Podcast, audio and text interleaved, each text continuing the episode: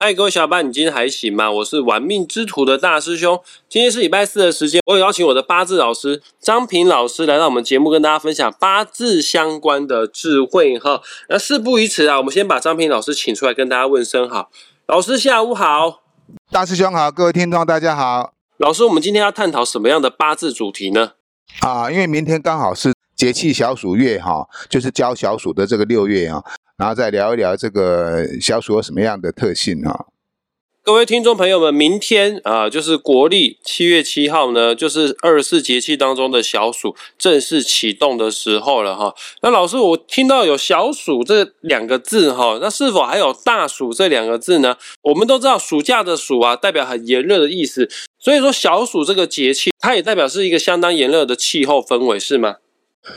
是的，因为哈小暑就是我们这个二十四节气里面的过半哈，刚好是第十一个节气日哈。小暑之后再就是大暑哈，暑就是代表热的意思嘛，所以月初为小，月中为大，也就是说哈，在六月的季节里面哈，天气就开始哈非常的热哈。有一句话讲啊，这个小暑大暑哈，上蒸下煮哈，开始哈进入这一年里面哈最热的季节哈。通常小暑之后哈，就是入伏的开始哈，然后接下来又会走到这个三伏天哈。那三伏天就是代表说啊，这个天气是非常的燥热哈。那古时候有一句话讲哈，我们台湾有一个谚语哈，讲哈，五月无大头，六月灰修波，就是说五月哈无干土哈，六月火烧土。明天交小暑对不对？那你看我们这两天之前哈，台湾地区哈。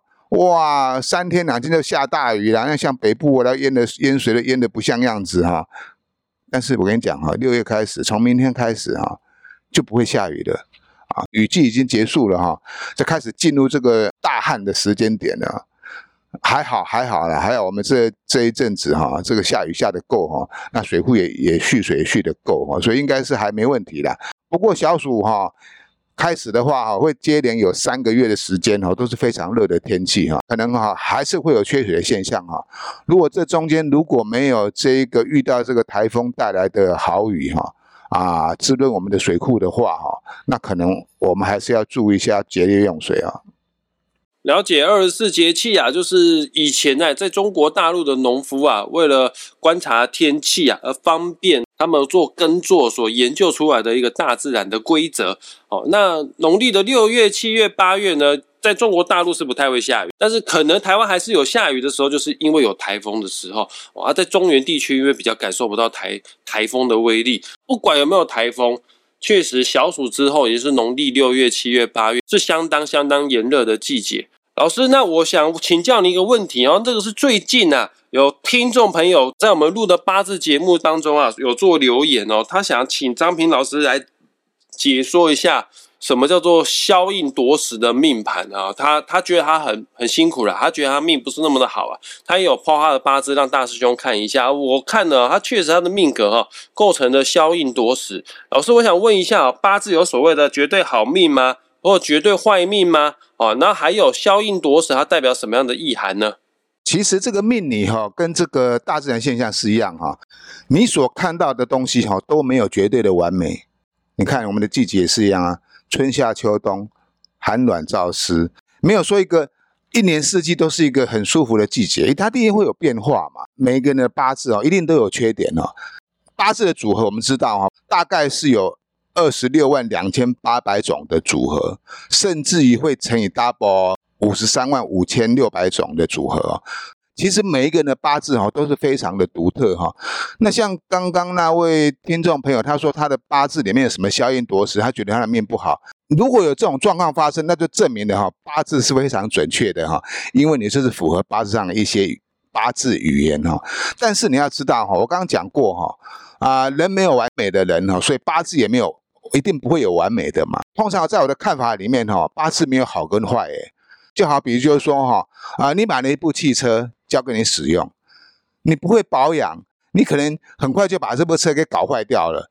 那会保养、会开车又开得很规矩的人，他可能这一辈子啊，那部车哈，开到他挂了，那部车都还非常的新哈。跟你使用习惯有关系。其实我们的人类八字也是一样哈，因为你不懂得去使用你的八字，用不上手，或是用的很不顺畅。或者说老是觉得卡卡的啊，没办法完全发挥。也就是说哈，你懂不懂自己而已啦。孔子有讲一句话嘛，不知命何以为君子啊？啊，也就是说，你如果不懂你的八字哈，那你如何能够把你的人生哦发挥最大的长处哈？即便在你有限的生命里面哈，能够获得最大的利益啊？了解啊，地球上啊，跟我们同年同月同日同时生的人一大堆，但是我们不见得会有一样完全的命运哈。但是我跟大家肯定一件事哈，就是你就算跟郭董啊同年同月同日同时生，你可能财富不见得像郭董那么有钱，但你有高几率你会跟郭董有类似这样子的个性，你们有类似的生命轨迹，只是这个高度深度啊，还是会有所差别。不管是好命格还是坏命格，它一定有它的优势跟劣势。如果你有把这个优势给放大的话呢，你还是可以大有所为哈。